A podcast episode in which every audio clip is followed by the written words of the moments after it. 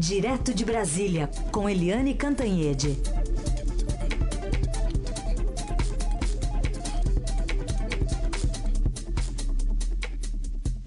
Oi, Eliane, bom dia. Bom dia, Raíssa, Carolina, ouvintes. Bom dia, Eliane. Começar falando sobre, bom, tem duas das mais aguardadas pesquisas eleitorais que serão divulgadas nessa semana, né? Ibope e Datafolha agora estão no compasso de espera sobre esse argumento de que aguardam uma palavra final do TSE sobre essa controvérsia jurídica em torno dos cenários que podem ser testados, principalmente relacionados ao ex-presidente Lula. E eu queria saber agora qual é realmente o plano do PT. Será que eles vão já mudar a chavinha antes do dia 11? Exatamente, Carolina. O PT está fazendo um jogo, vamos dizer assim, um jogo duplo, porque ontem é, de manhã entrou no TSE é, tentando manter o Lula nos programas, depois à noite entrou no Supremo Tribunal Federal tentando garantir a, a candidatura do Lula. Enfim, ele mantém essa esse movimento jurídico, inclusive com a disposição de chegar até o Comitê é, de Direitos Humanos da ONU, né, fazer uma petição ao Conselho de, ao, Conselho não, ao Comitê de Direitos Humanos da ONU, é, que é aquele que defendia que o Lula deveria fazer a campanha até o trânsito em julgado de enfim, até as últimas instâncias e os últimos recursos. Ou seja, o PT continua é, tomando essas iniciativas jurídicas, mas, ao mesmo tempo, já decidiu que vai lançar, sim, que vai retirar o Lula e lançar o Fernando Haddad, ex-prefeito de São Paulo, no dia 11, que é o prazo final dado pelo TSE para a troca de chapa. Então, é um movimento jurídico, né, para manter o Lula em evidência, para manter todas as, as instâncias é, brigando aí pela candidatura Lula, que eles sabem que já, enfim, já morreu, né, mas, uh, ao mesmo tempo, eles já decidiram, do ponto de vista político, que, sim, uh, o Haddad vai assumir a cabeça de chapa dia 11. Vários atos estão sendo programados é, em torno disso. Inclusive no Tuca, em São Paulo, por uma convocação geral do lançamento da candidatura Haddad, que deve ser em Curitiba, é, no dia 11, em Curitiba, por causa da presença ali do Lula preso, mas enfim, já que tem a simbologia do Lula lá, né, e também é, eles já estão programando todas as, já estão fazendo toda a programação é, da campanha do Fernando Haddad com a vice, que agora é vice do vice, mas já passei a ser o vice do candidato, que é a Manuela Dávila, do, uh, do PCdoB. Inclusive, como a Manuela Dávila é gaúcha, né, foi deputada federal, deputada estadual, enfim, a, a candidatura vai, vai começar, aspas, é, por, uh, pelo Rio Grande do Sul.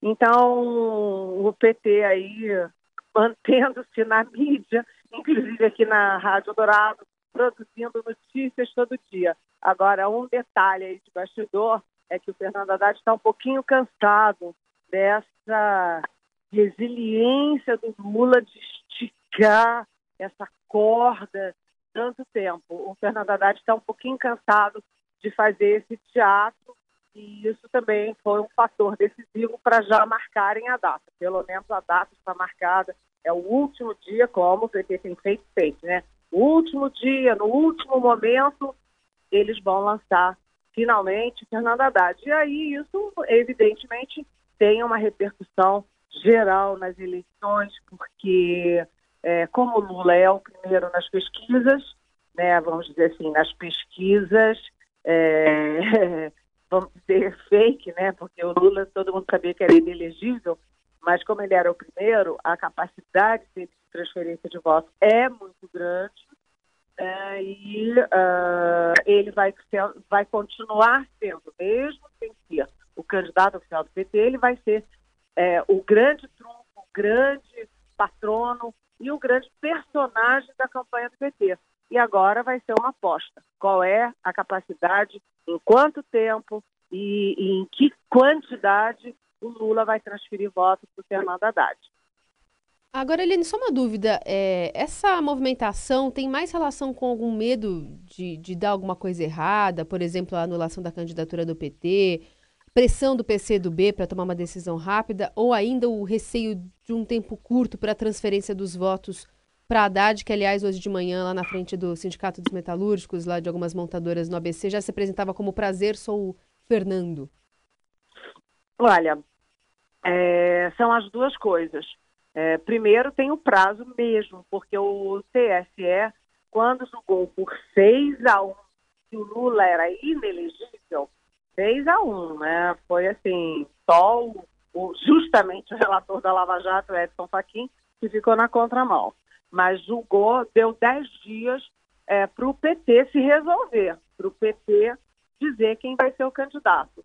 Então, o PT, se confrontasse o TSE, corria o risco de perder tempo na televisão, né, perder o tempo é, na, no rádio, o que é gravíssimo, né? Há dias da, da eleição você ficar sem a propaganda eleitoral. Além disso, tem um outro prazo fatal, que é o dia 17 de setembro. A legislação diz que é, quem registrou, registrou, quem não registrou, não registrou. Dia 17 de setembro é PABUF, ou seja, o risco do PT era ficar fora da eleição. A partir do dia 11, ficar fora da propaganda eleitoral e a partir do dia 17, ficar fora da própria eleição. Além disso, tem a outra questão que você citou, que é o Fernando Haddad. Aí a gente lembra aqui baixinho, em família, que o Fernando Haddad não foi capaz sequer de se reeleger à prefeitura de São Paulo, dois anos atrás. Ou seja, se ele perdeu a prefeitura de São Paulo, que é a cidade dele, que é do estado dele, que é o berço do PT, né, o estado de São Paulo, é, é que realmente ele precisa do impulso do, do Lula. Sozinho o Haddad não vai a lugar nenhum. Ninguém em qualquer partido poria o Haddad de candidato hora nenhuma. Aliás, como ninguém teria posto a Dilma Rousseff como candidata a presidente de, é, da República por partido nenhum. Né? Nem mesmo o PT queria Dilma. Isso tudo é parte de, da estratégia, da inteligência política, é, da esperteza política do ex-presidente Lula. Então, o Haddad, que perdeu a eleição há dois anos em São Paulo, ele, para ganhar uma eleição nacional para chegar no segundo turno, depois ter chance, alguma chance, ele precisa de tempo, precisa de exposição e precisa principalmente da força do Lula. Uhum. Bom, Helene, vamos falar um pouco da sabatina de ontem, Ciro Gomes uh, atirando para tudo que é lado. Vamos ouvir um trechinho aqui só para você comentar também, no qual ele fala da polarização aqui no país e diz que ele tem lado, né, que ele fica com os mortadelas, mas ele classificou como frágil e injusta a prisão do ex-presidente Lula, só que diz que Lula não deve mesmo ser candidato. Vamos ouvir esse trechinho. O meu projeto é explicitamente um projeto de centro-esquerda. Se eu fosse do PT, eu era do PT. Eu não sou do PT, porque nunca fui do PT e, aparentemente, eu sou adversário do PT, dado que o PT tem um candidato e eu sou outro candidato. Agora, o Brasil, nesses últimos anos, mestre, ele, o Brasil se dividiu entre coxinhas e mortadelas. Eu bem que não gostaria que isso fosse assim. E eu tomo lado. Eu tomo lado do, das mortadelas. O senhor acha que o Lula é um criminoso? Não dá para achar porque a sentença que o condenou nesse momento é injusta. Qualquer cidadão condenado por crime contra a administração pública em segunda instância perde os direitos políticos. Então é simples assim. E aí, Eliane? Olha, é, eu vou pedir licença a Heisen, a Carolina e aos ouvintes para, além de falar objetivamente da Sabatina, também dar a minha opinião pessoal, meu pitaco sobre o Ciro Gomes. Primeiro, objetivamente, é, Ciro Gomes é, tem uma estratégia clara, claríssima, que é se vender como mortadela, ou seja, de é, pescar os votos da esquerda que ele imagina terem sido perdidos. Tem o Lula, ele imagina que foram perdidos. Além disso, se vocês olharem as pesquisas, o Ciro Gomes dobra de, uh, de percentual com, sem, com Lula e sem Lula. Com Lula, ele tem 5% só, mas quando, a, quando você tem um cenário de pesquisa sem o Lula, o Ciro Gomes vai para 10%. Além disso, o Ciro Gomes é do Nordeste, né, ele é do Ceará, foi governador do Ceará, e ele, uh, enfim, ele disputa com a Marina Silva quem fica aí em primeiro, segundo lugar no, no, no Nordeste, que tem 26% do eleitorado brasileiro, um quarto do eleitorado brasileiro. Pelas pesquisas, Marina fica em primeiro e uh, Ciro Gomes fica em segundo. E a estratégia dele, nesse, nesse sentido, de se aproximar da esquerda, ele primeiro condenou, como a gente ouviu, aí a prisão do Lula. Né? Segundo, ele condenou, inclusive, o, ele disse que as 81 páginas da condenação do, do juiz Sérgio Moro não se sustentam, que não tem prova nenhuma, etc. E a segunda coisa é que ele considerou o impeachment da Dilma Rousseff como golpe, apesar de falar que ela foi um desastre para o país. Quer dizer, ele diz que ela foi um desastre para o país, mas, do ponto de vista jurídico, ele diz que, é, que foi um golpe. Então, ele, ele tenta se aproximar, a buscar esse eleitorado de esquerda. Ao mesmo tempo, o Ciro, ele busca é, confrontar diretamente com o Alckmin. Como os dois ficam ali é, par e passo né, nas pesquisas, ora um fica em quarto, hora o outro, enfim, eles ficam se alternando, é, ele bateu muito no PSDB.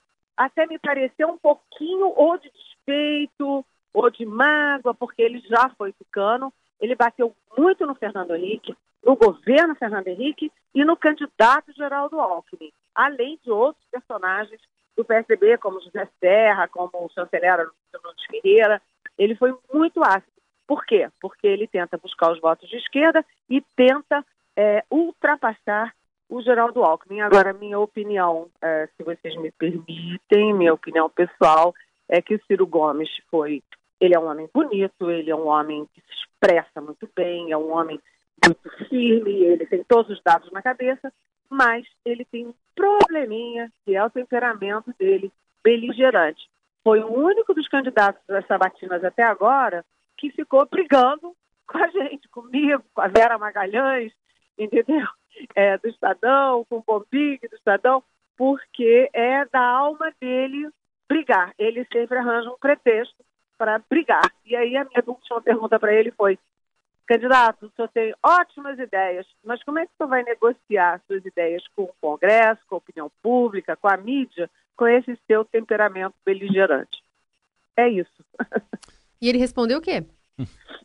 ele respondeu que aí ele não brigou comigo, não. Eu ah. fiquei pensando que ele fosse levantar e, e enfim, e as vias de fato, Sim. mas ele aí ele foi calmo e disse que ele já foi governador, já foi líder, já foi do Congresso e que ele só está na vida pública até agora porque é um bom negociador.